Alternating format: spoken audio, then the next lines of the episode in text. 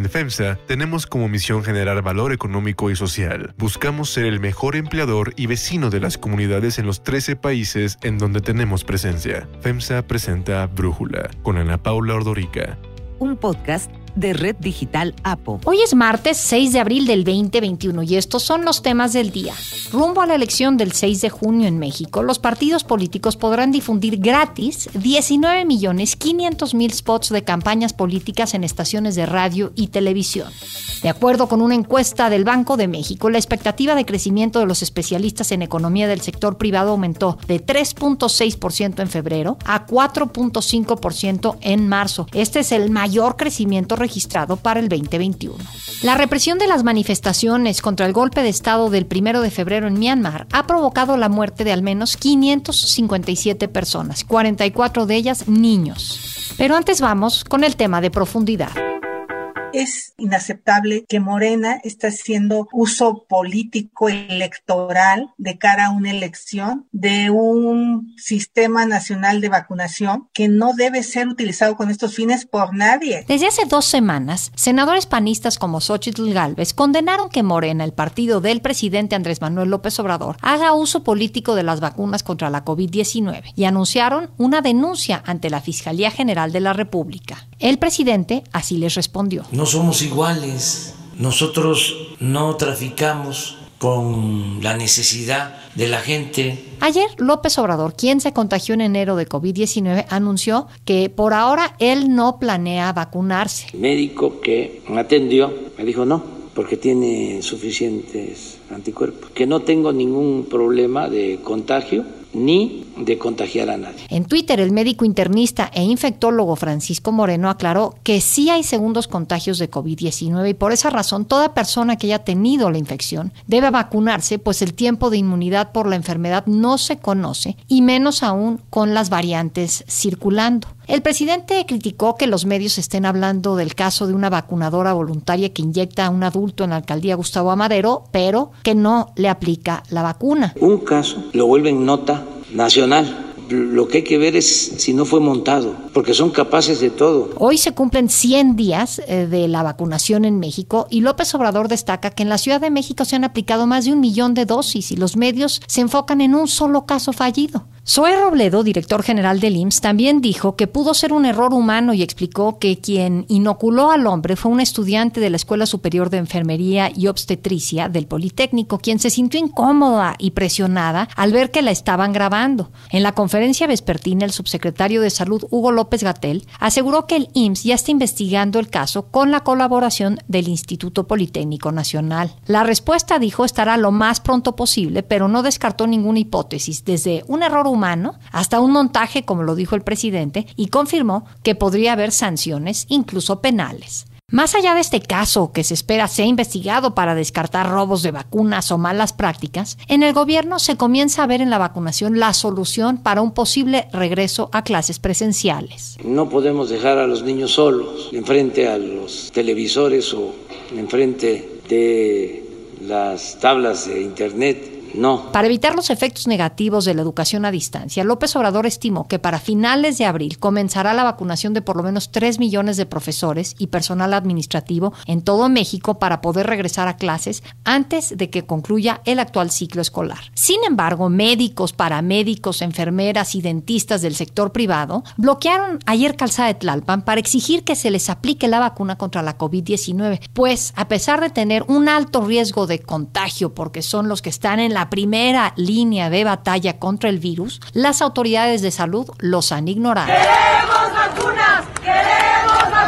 De hecho, la semana pasada cientos de médicos del sector privado se reunieron afuera de la Escuela Médico Naval en Coyoacán para exigir que se les aplique la dosis contra la COVID-19. Pero esta fue la respuesta. A todo personal del sector privado ya no se les va a vacunar el día de hoy, por favor, ya se pueden retirar. ni mañana tampoco.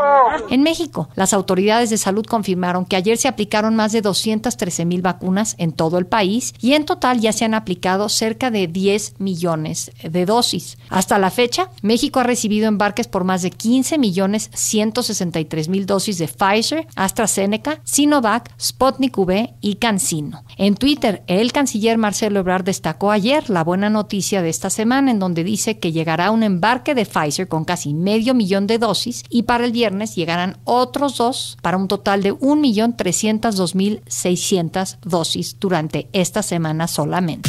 El análisis.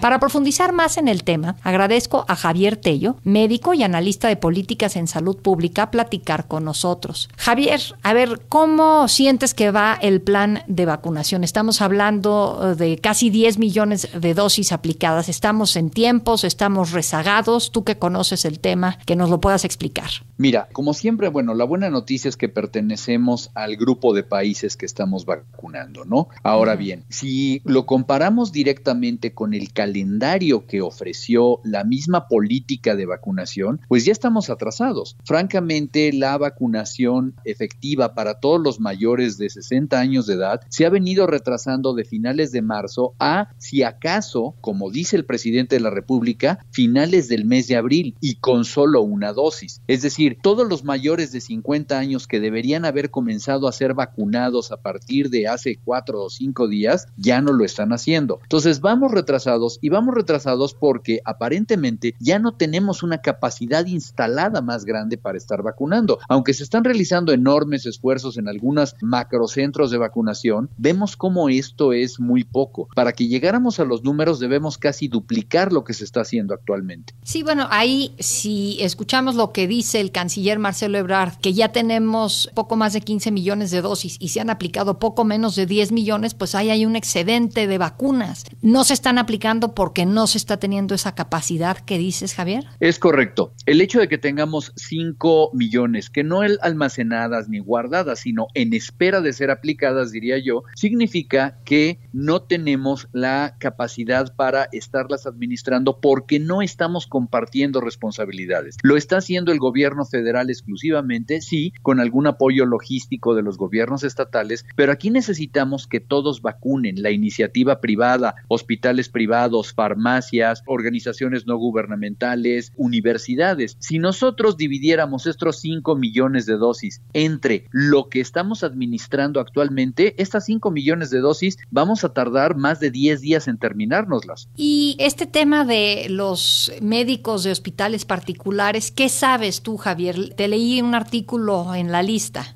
Mira, es muy lamentable que a 100 días de haberse aplicado la primera vacuna, ningún médico, enfermero o enfermera o personal de salud que trabaja en la medicina privada haya sido considerado para las vacunas. Y esto viene de raíz, que no nos platiquen historias, Ana Paula. Sencillamente nunca fueron considerados. Y no fueron considerados porque se contemplaba en ese momento exclusivamente al personal de salud que estaba en la nómina de alguno de los servicios de salud. Y ni siquiera ellos han sido finalizados en su proceso de vacunación. Los médicos y personal de salud privado hasta el momento no están considerados en un plan concreto de acción. Hugo López Gatel dice que ha solicitado a los gobiernos de los estados unas listas y que sobre esas listas cada una de estas personas tiene que justificar el por qué tiene que ser vacunada y demostrar su riesgo. Imagínate nada más. Entonces, una vez que se haya realizado, tampoco sabemos ni fechas ni lugares, nada. Honestamente, no hay un plan concreto y esto es muy lamentable. Personalmente yo creo que lo que están haciendo es dejar que estas personas se vayan integrando a los grupos que les toca ser vacunados por su grupo de edad, pero no vemos ningún anuncio oficial. Ahora, mientras los médicos particulares están levantando la mano, están saliendo a la calle a pedir su vacuna, el presidente López Obrador dice, yo no me voy a vacunar.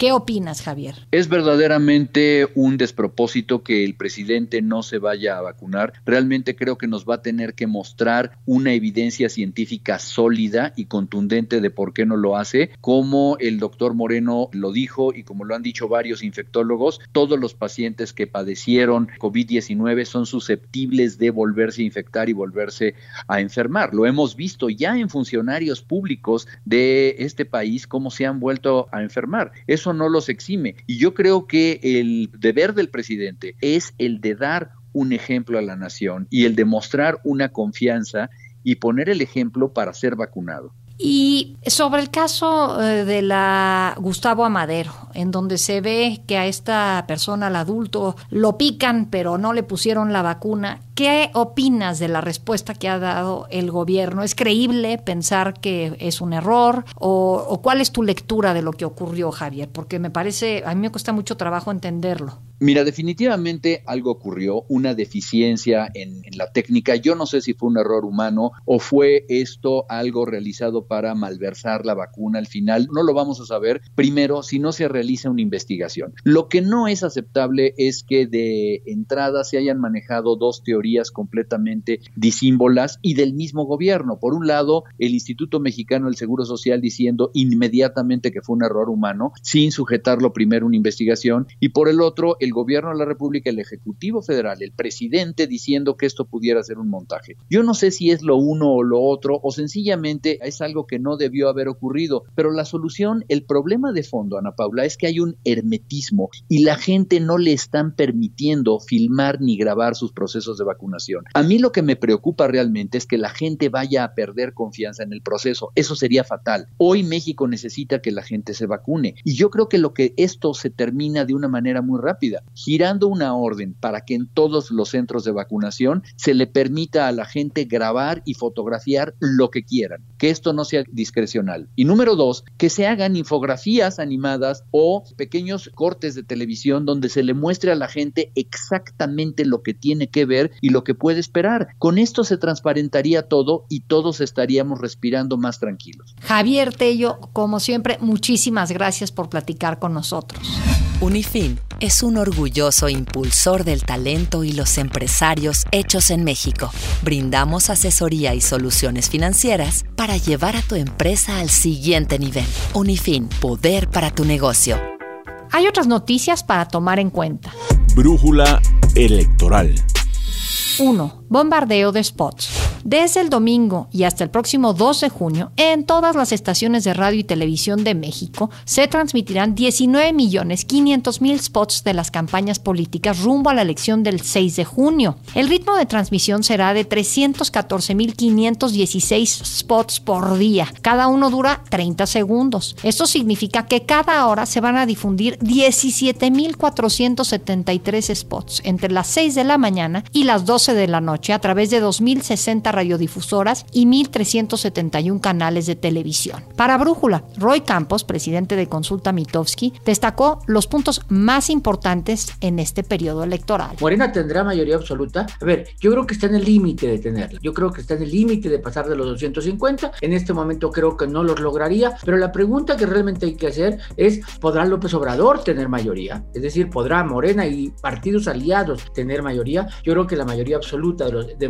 López Obrador con Morena y los partidos aliados, yo creo que sí. La mayoría calificada también está en duda, pero la mayoría absoluta de López Obrador creo que sí la puede lograr. Número dos, ¿quién ganará las 15 gubernaturas y cómo se distribuirá el poder territorial? Yo creo que Morena avanza. La Morena de las 15 va a ganar algunas 8, 9, 10, tal vez 11. El PAN va a conservar las 3, 4 que tiene. El PRI va a tener problemas, pone en riesgo 8. Quién sabe cuántas logre conservar, pero pocas. El PRD trata de conservar ahí en Alianza Michoacán y, y, en el Independiente pierde, ¿no? En, en, Nuevo León. Bueno, lo que sí es destacable en este sentido es que mujeres, ¿eh? Porque la paridad, solamente hoy hay dos mujeres gobernadoras. Una de ellas deja el poder, pero pueden seis o siete tienen oportunidades reales de ganar. También habrá que estar pendientes de las capitales y de las ciudades importantes en donde la alianza PAN-PRI-PRD le puede dar la batalla morena. Además, el tema de cuáles y cuántos de los 10 partidos políticos nacionales van a desaparecer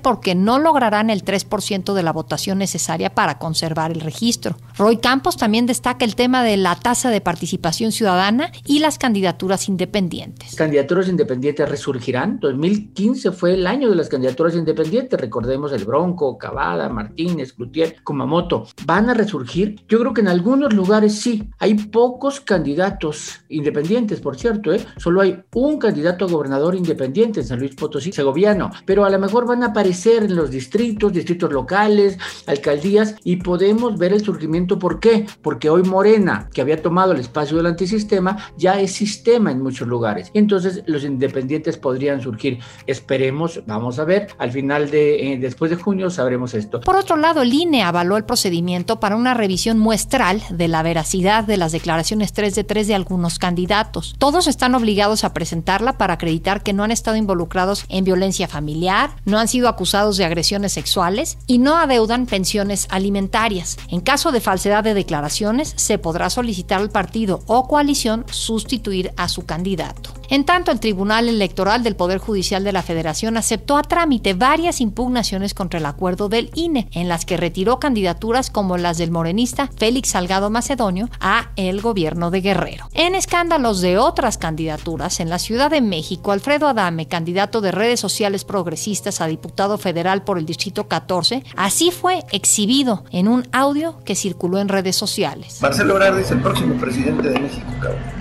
y es el que va. Ya a mí me contaron toda la historia, cómo está el pedo por dentro. ¿Por qué crees que necesito caballos de batalla que ganadores? Nos dan 40 millones de pesos. Esos 40 millones nos chingamos este, 25 y son los negocios. El actor no aclara si los que le ofrecen el dinero son los de redes sociales progresistas o Morena, pues también argumenta que ese partido está haciendo de todo para tener la mayoría en la Cámara de Diputados. El dirigente de redes sociales progresistas, Fernando González, yerno de la maestra Elvester Gordillo, deslindó a su partido de las afirmaciones de Adame y aseguró que no darán un peso a los candidatos, sino que serán ellos quienes recopilen los recursos para su campaña. Por su parte, el presidente López Obrador habló de cómo será su comportamiento durante el periodo electoral. No mencionar partidos, ni a favor ni en contra, que siempre es así. Hablo del conservadurismo porque además el conservadurismo no tiene partido. Ayer, la conferencia del Episcopado Mexicano se deslindó del partido Fuerza Social por México que anunció el registro de Onésimo Cepeda, exobispo de Catepec, como precandidato a diputado local por el Distrito 21 de ese municipio. 2. Crecimiento. Especialistas del sector privado consultados por el Banco de México mejoraron su expectativa de crecimiento económico para el 2021 de 3.6% en febrero a 4.5% en marzo, lo que significa el mayor nivel registrado para el 2021. Esta variación se explica por una menor contracción esperada en el primer trimestre de este año y una mayor recuperación en los siguientes trimestres. El incremento mensual en la expectativa de crecimiento es el mayor desde que empezó la encuesta en enero de 1999 lo que significa que nunca se había revisado tan fuerte a la alza la expectativa. Sin embargo, el pronóstico se ubica por debajo del que dio a conocer la semana pasada la Secretaría de Hacienda, en el que, si bien mejoró su perspectiva de crecimiento económico, no lo mejoró en el mismo porcentaje o en tan alto porcentaje como esta encuesta del Banco de México. La pasó de 4.6 a 5.3% para Brújula. Este es el análisis de Gaby Siller, directora de Análisis Económico y Financiero de Banco Base. Puede deberse al mayor crecimiento esperado en Estados Unidos, en donde se han aplicado amplios estímulos fiscales. Sin embargo, de crecer México 4.5% este año, todavía se encontraría 4.6% por debajo del nivel observado previo a la crisis del coronavirus. De igual manera, de cumplirse las expectativas de la encuesta para los años 2022 de un crecimiento de 2.7 y del año año 2023 con un crecimiento del PIB del 2%, la economía mexicana se estaría recuperando por completo hasta el 2024. Y bueno, para el primer trimestre los especialistas siguen esperando una contracción del PIB, esta vez de 0.10%. Otro dato relevante de la encuesta del Banco de México es el de la inflación y así lo explica Gaby Siller. La inflación también fue revisada al alza por sexto mes consecutivo, ahora se espera que cierre el año en un nivel de 4.14% y como consecuencia de las mayores presiones inflacionarias, también se revisó al alza la expectativa de tasa de interés, pasando de 3.75 a 4%, lo que implica que se espera que se mantenga sin cambio en la tasa de referencia del Banco de México. En cuanto al tipo de cambio frente al dólar, se prevé que para el 2021 termine en 20.5 pesos, mientras que para el 2022 se ubique en 21.1 pesos por dólar. 3. Represión. La Asociación para la Asistencia de Presos Políticos acusó al ejército de Myanmar de la muerte de por lo menos 557 personas, 44 de ellas niños, además de cientos de desaparecidos, entre ellos políticos, periodistas y civiles, desde la represión de las manifestaciones en contra del golpe de Estado del pasado primero de febrero.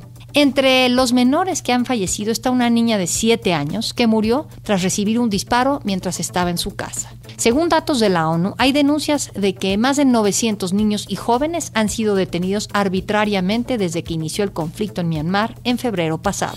Yo soy Ana Paula Ordorica Brújula, lo produce Batseba Feitelson. En la redacción, Elizabeth Rangel. En la coordinación, Christopher Chimal. Y en la edición, Omar Lozano. Yo los espero mañana con la información más importante del día. En FEMSA tenemos como misión generar valor económico y social. Buscamos ser el mejor empleador y vecino de las comunidades en los 13 países en donde tenemos presencia. FEMSA presentó Brújula con Ana Paula Ordorica. Un podcast de Red Digital APO.